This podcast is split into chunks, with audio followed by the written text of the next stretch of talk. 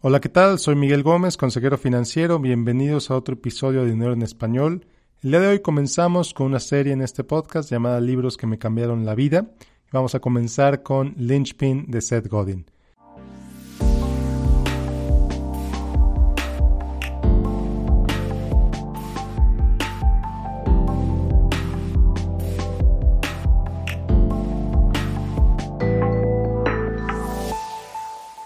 Bueno, pues hoy empezamos con una nueva serie en este podcast llamada Libros que me cambiaron la vida. La intención es cada tres semanas aproximadamente contarte un breve resumen sobre alguno de los libros que, pues eso, cambiaron mi vida de alguna u otra forma. De hoy vamos a empezar con Lynchpin de Seth Godin, un libro que si no lo has leído, como todos los que voy a platicarte aquí, te lo recomiendo ampliamente. Lynchpin se publicó originalmente en 2011 y lo compré tan pronto salió por una pregunta que tiene eh, como subtítulo, ¿eres indispensable?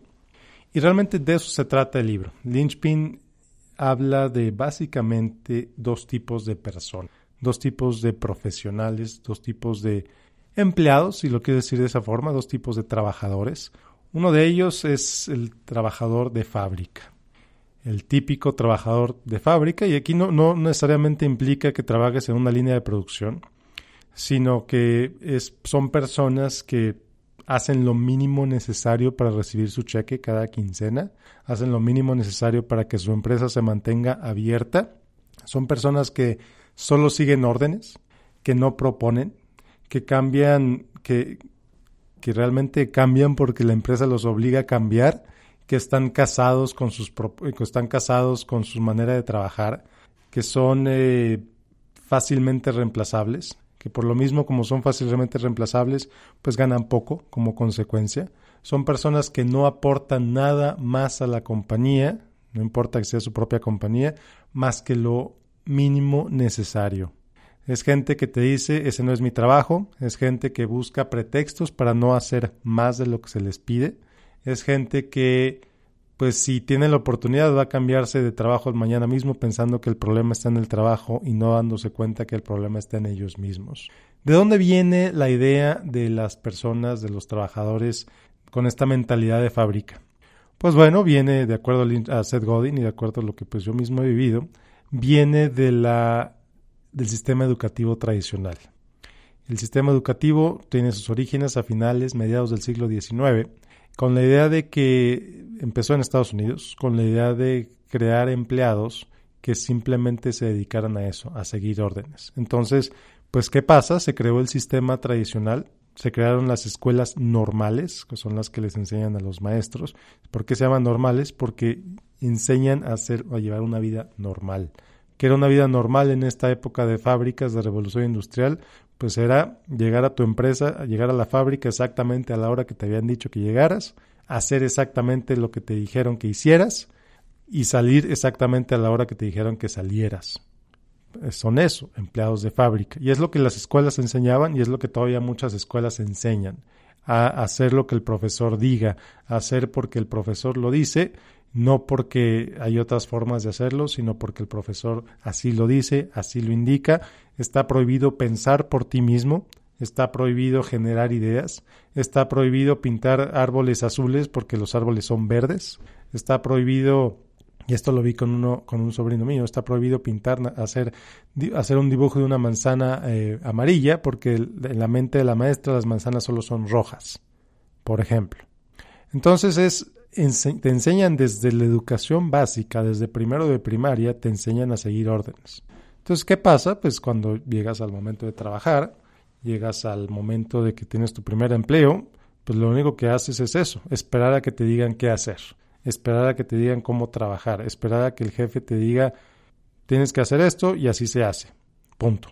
Entonces, esos son los empleados de fábrica. No importa otra vez que seas una línea de producción o no.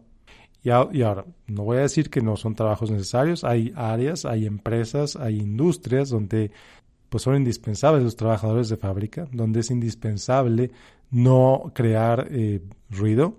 Por ejemplo, eh, McDonald's, por ejemplo, es indispensable que la gente haga las papas fritas como se le indica que hagan las, las papas fritas.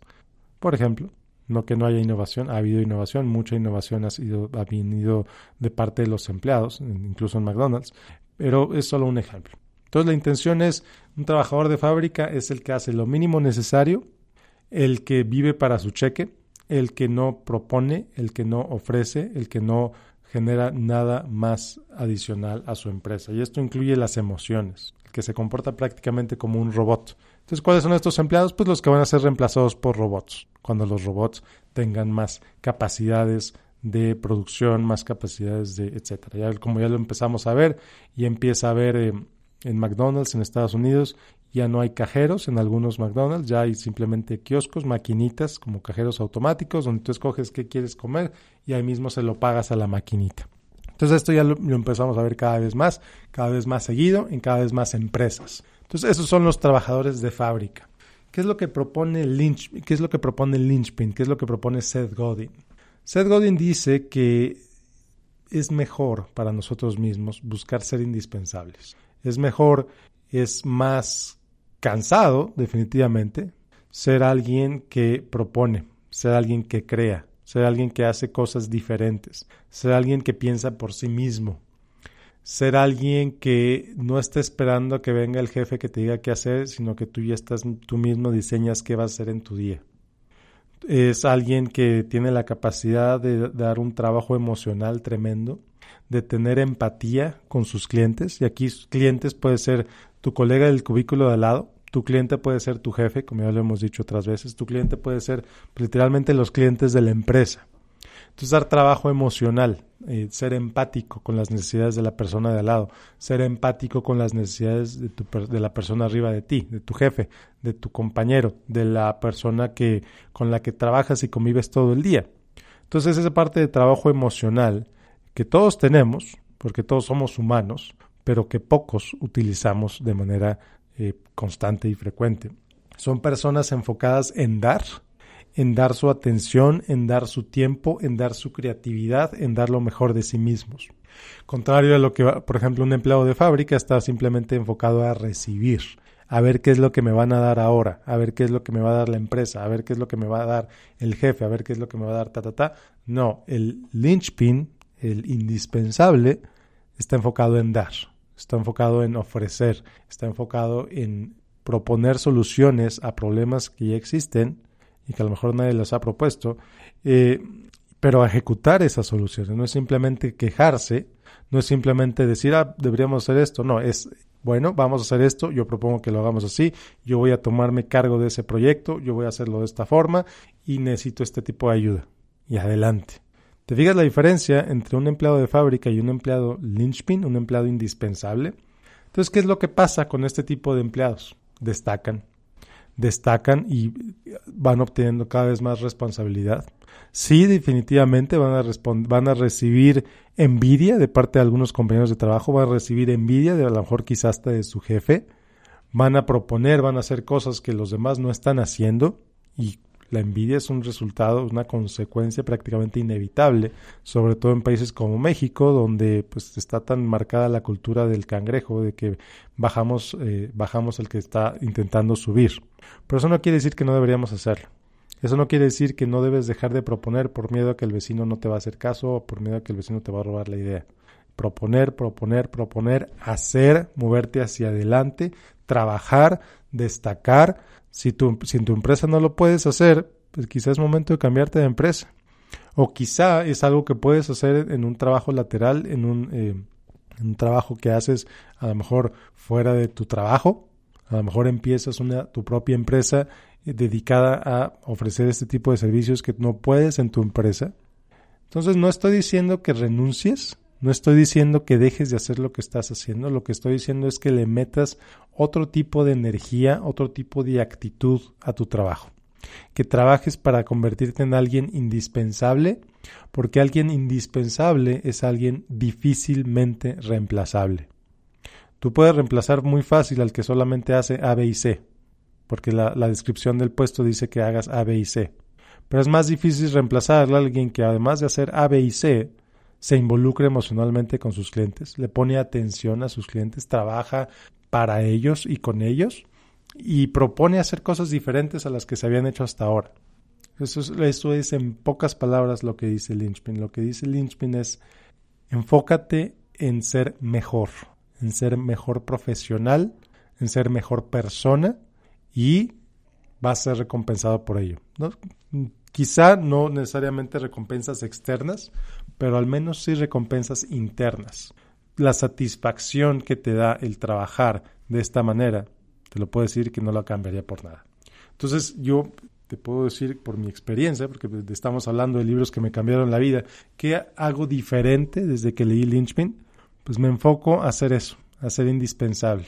Me enfoco a hacer cosas que nadie más en mi empresa eh, había propuesto, hacer cosas que a, lo mejor al principio no tenía idea de cómo hacer, pero aprendí a hacerlas porque decidí que eso era importante para la empresa y mi jefe estuvo de acuerdo conmigo y lo hicimos y avanzamos y hacia adelante.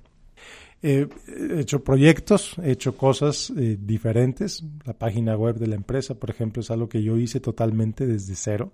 Aprendí WordPress, aprendí a programar cosas muy básicas, pero aprendí a programar. Y esto pues le ahorró a la empresa 15 mil, 20 mil dólares que nos iban a, cobrar por el desarrollo de una página web, una agencia especializada en eso. Entonces, pues la página web que desarrollé está en primer lugar en Google, en, nuestras palabras clave, está en primer lugar eh, eh, y eso pues nos trae prospectos, nos trae personas interesadas en trabajar con nosotros, al menos una persona al mes. Entonces, eh, la página que se tenía antes era una página pues ya bastante antigua, bastante, eh, pues ahora sí que se veía prehistórica comparada con lo que ahora se puede hacer en la web. No estoy diciendo que la página que hice es la mejor de todas, porque ciertamente tiene, tiene muchas áreas de oportunidad, pero si no lo hubiera propuesto, quizás seguiríamos con la misma página por la resistencia que tiene la empresa de pagar 15 mil, 20 mil dólares a una agencia de desarrollo web. Entonces es solo un ejemplo.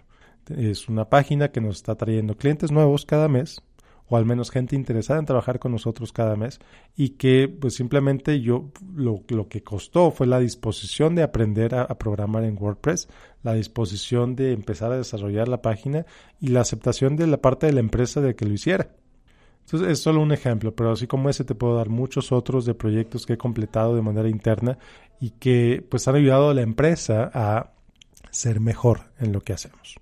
Entonces es lo que te digo, es la lección que te quiero dar el día de hoy. Al final de cuentas, linchpin es sobre una sola cosa y esa cosa se llama responsabilidad.